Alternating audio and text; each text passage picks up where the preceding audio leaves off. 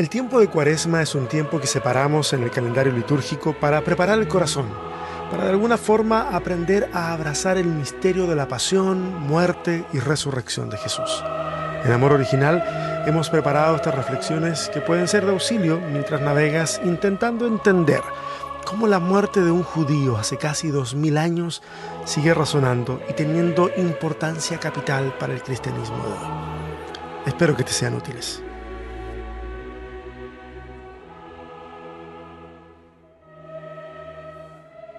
Cada vez que un evento es narrado en la Biblia, en este caso el Nuevo Testamento, nunca está carente de interpretación y sentido teológico.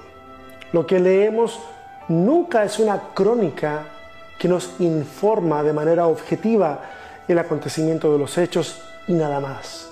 Todo relato está mediado de acuerdo a la intención comunicadora de su autor, interactuando de manera indirecta, por supuesto, con la comunidad a la que le escribe. Los eventos en el texto bíblico no son importantes solo porque ocurren, sino porque ocurren con un sentido que el escritor necesita explicar a su audiencia. El relato de Marcos organiza los eventos que expondrá en segmentos de tres horas. La mañana del viernes Jesús es llevado con Pilato. Él está en Jerusalén durante la semana de celebración de la Pascua. Llegó el domingo pasado, ¿se acuerdan? En un desfile escandaloso, una verdadera entrada triunfal, que le decía a los habitantes y visitantes de Jerusalén que en esta ocasión no ocurriría ningún tipo de éxodo, que este imperio no es Egipto, que la bota romana pisa firme y no piensa moverse. El resto del año, Pilato, el procurador romano, reside en Cesarea, en la costa al noreste, noroeste de Judea. No hay que confundirse con Cesarea de Filipo. Mientras estaba en Jerusalén, ocupaba el palacio del ya fallecido Herodes el Grande. Jesús llega y el interrogatorio comienza. ¿Eres tú el rey de los judíos? Una pregunta claramente cargada de ironía. Es de esperar entonces que, por supuesto, la respuesta de Jesús responda más o menos a esa ironía. Tú mismo lo dices. De ahí en adelante Jesús no pronunciará palabra alguna sino hasta llegar a la cruz. El silencio, el silencio no es sinónimo de sumisión. Guardar silencio frente a una autoridad en un interrogatorio es manifestación de rebeldía, de resistencia, no violenta, pero resistencia al fin de cuentas. Marcos nos muestra la costumbre de soltar un prisionero en tiempos de Pascua. Una costumbre que resulta curiosa. Curiosa considerando que los registros históricos extrabíblicos no nos dan cuenta de, algo así de parte de Pilato, porque él no tiene la más mínima intención de congraciarse con los habitantes de estos territorios ocupados. Él ha actuado con violencia para acallar cualquier señal de insurrección. El prisionero que es candidato a ser liberado es Barrabás un rebelde acusado de homicidio. Pero no nos confundamos, no se trata de un asesino cualquiera, no es un asesino serial, es uno que busca la liberación de su pueblo tomando las armas para lograrlo, un guerrillero. No es un ladrón o un criminal que vaya en contra de la población civil. Barrabás simplemente propone la libertad de la esclavitud con menos sometimiento, menos oración más acción. Para muchos, Barrabás puede ser el legítimo heredero de aquellos macabeos que pelearon contra los griegos un siglo antes. Barrabás busca la restauración de la nación por medio de las armas. Barrabás claramente puede ser un héroe popular. Jesús, Jesús por otra parte ha desafiado el imperio y la religión, pero no es alguien que proponga la liberación por medio de las armas. Su mensaje es de paz. Una pregunta que surge es, ¿la multitud de la que se habla en esta ocasión es la misma multitud de la que se ha hablado antes? ¿Es la misma multitud que estaba en el templo y se asombraba de Jesús? son los mismos a los que sanó, a los que les enseñó en los atrios. Es la misma multitud a la que los principales sacerdotes temían, pero ahora han convencido que pidan la liberación de Barrabás. ¿Es la misma multitud que ahora pide la crucifixión de Jesús? Personalmente creo que la designación multitud es muy genérica. Y aquí podemos caer en pensar que hablamos de las mismas personas, pero pensemos por un momento en que se trata de un día de festividad, de celebración, y que es temprano en la mañana. Yo me inclino a pensar de que se trata de una multitud manipulada, manipulada con anterioridad por aquellos que quieren asegurarse un proceso libre de estorbos. Se trata de una ciudadanía manipulada o de acarreados, como dirían en México, de una multitud que llega con instrucciones y discursos aprendidos, pedir la liberación de Barrabás y la crucifixión de Jesús. Esta elección popular resonará de manera muy particular en, en, los oídos de los receptores del Evangelio de Marcos, porque en el 70 después de Cristo la multitud abrazó la violencia, el camino de Barrabás, por decirlo de alguna manera, y su destino resultó en un aplastamiento violento y definitivo sobre Jerusalén. Dos caminos frente a un mismo objetivo, violencia o paz. El camino de Barrabás o el de Jesús. Hasta el día de hoy, la humanidad repite el patrón. Al igual que en el huerto del Edén, con el árbol frente, decidiendo si le creemos a la serpiente o a Dios. Miramos el pasado, lo consideramos, pero las decisiones siguen siendo las mismas. Nos cuesta aprender. El Jesús condenado es conducido al pretorio. Allí es torturado física y mentalmente. El camino al Gólgota ha comenzado. Hace unos días Jesús entró en la ciudad de Jerusalén entre los vítores de sus discípulos. Hoy sale de la ciudad solo, pues todos le han abandonado. Jesús inicia su ministerio llamando a un Simón, pero este Simón ya no está, le ha abandonado también. Ahora es otro, un desconocido con el mismo nombre, el que es obligado a ayudar a un Jesús ya demasiado débil para poder cargar la cruz. La procesión romana de los condenados a la cruz tenía un propósito, era una declaración pública de amedrentamiento. La gente lo sabía, la cruz no estaba reservada a castigar delitos pequeños, sino aquellos que se habían opuesto al imperio, eran delitos de Estado. Por lo tanto, la cruz y sus sangrientos detalles eran un mensaje de advertencia para todos. Esto es lo que le ocurre a todos los que desafían al César. El condenado debía cargar con el travesaño de la cruz, el patíbulum. Esa es la costumbre romana. Además, el acusado llevaba escrita la causa de su ejecución. Esta se clavaría al poste vertical que ya se encontraba en el Gólgota, que decía el rey de los judíos. Así decía la causa de su crucifixión. Una, probablemente una burla, una parte burlona de los romanos, no por eso menos cierta. Los lectores de Marcos no necesitan detalles de la crucifixión. Saben de qué se trata. Las han visto.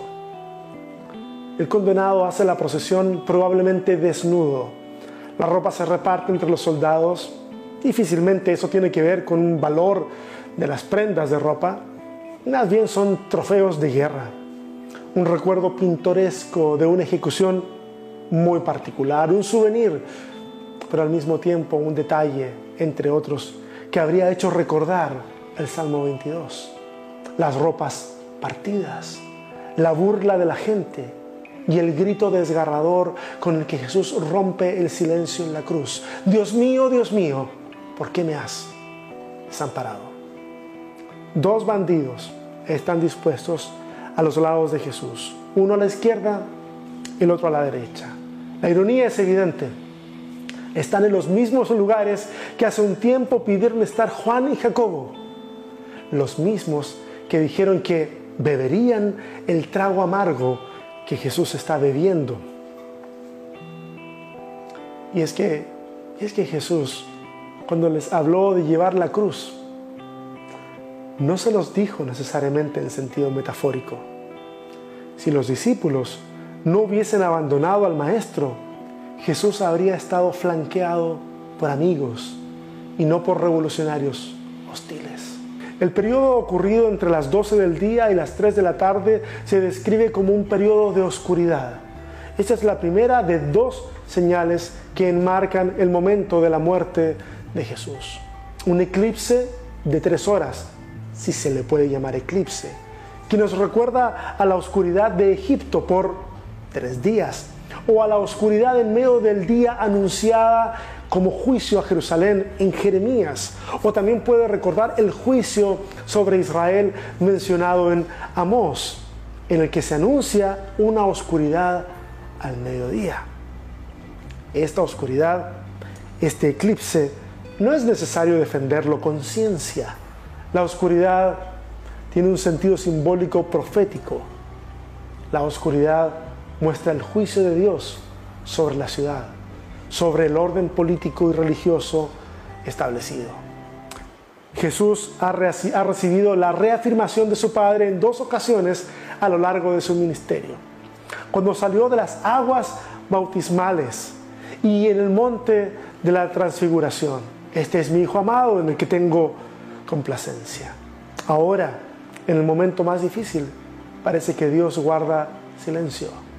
Jesús reclama el abandono de Dios. Algunos, cientos de años después, los teólogos van a malinterpretar este momento como el abandono de Dios. Dirán que era tanto el pecado sobre Jesús que Dios no podía estar más ahí. Pero, ¿es eso lo que la Biblia enseña? ¿Es esa la lectura que Marcos nos ofrece? ¿Significa acaso que la unidad de Dios ha sido quebrada? Nada de eso proviene del texto bíblico. Solo viene de intentos de explicar la situación. Intentos de los cuales yo personalmente difiero. No me voy a ocupar de eso ahora. Basta decir que y recordar que este Jesús, que desde el verso 1 de este Evangelio se nos ha presentado como divino, también es hombre. Su cuerpo no es inmune al dolor, al dolor físico ni al psicológico. Por eso al momento de expirar lo hace con un desgarrador grito. La segunda de las dos señales que enmarcan la muerte de Jesús es el velo del templo rasgado de arriba abajo. Esto también significa juicio sobre el templo y sobre el sistema del templo. La cortina separaba el lugar santo del lugar santísimo o el santo de los santos, un lugar de acceso tremendamente restringido. Una vez al año el sumo sacerdote podía entrar. Si la cortina se ha rasgado, entonces simboliza que Jesús ha subvertido el mismo templo. Ya no son necesarios los sacrificios para acceder a la relación y el perdón divinos.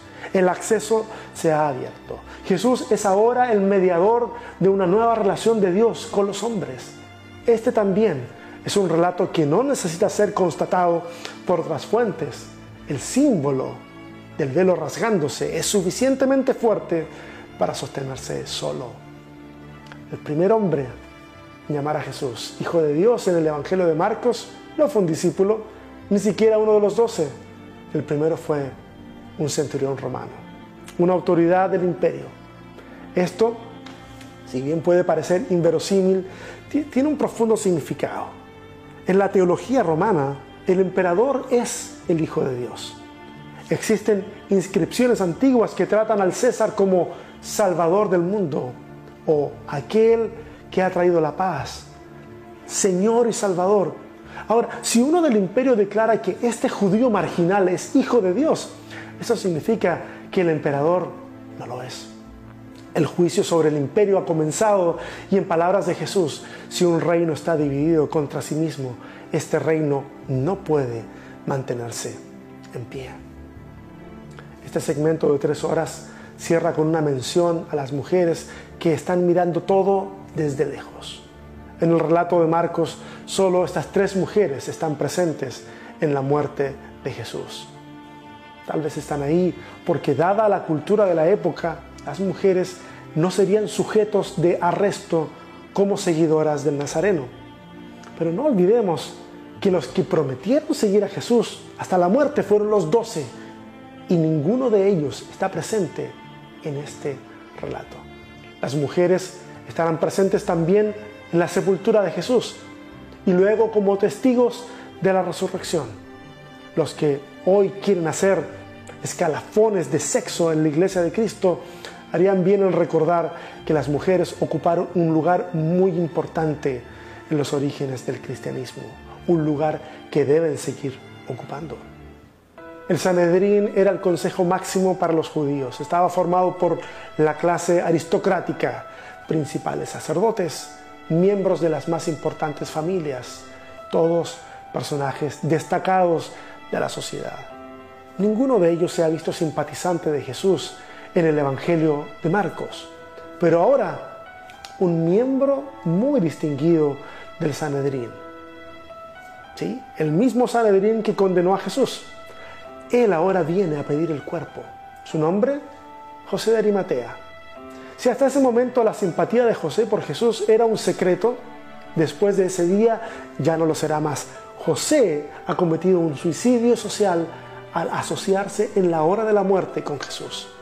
La narrativa de Marcos nos deja entender que José ha tenido contacto con el cuerpo sin vida de Jesús y con ello se ha constituido ritualmente impuro, un tipo de impureza que se evitaba a toda costa y que solo los familiares de las víctimas estarían dispuestos, dispuestas a asumir.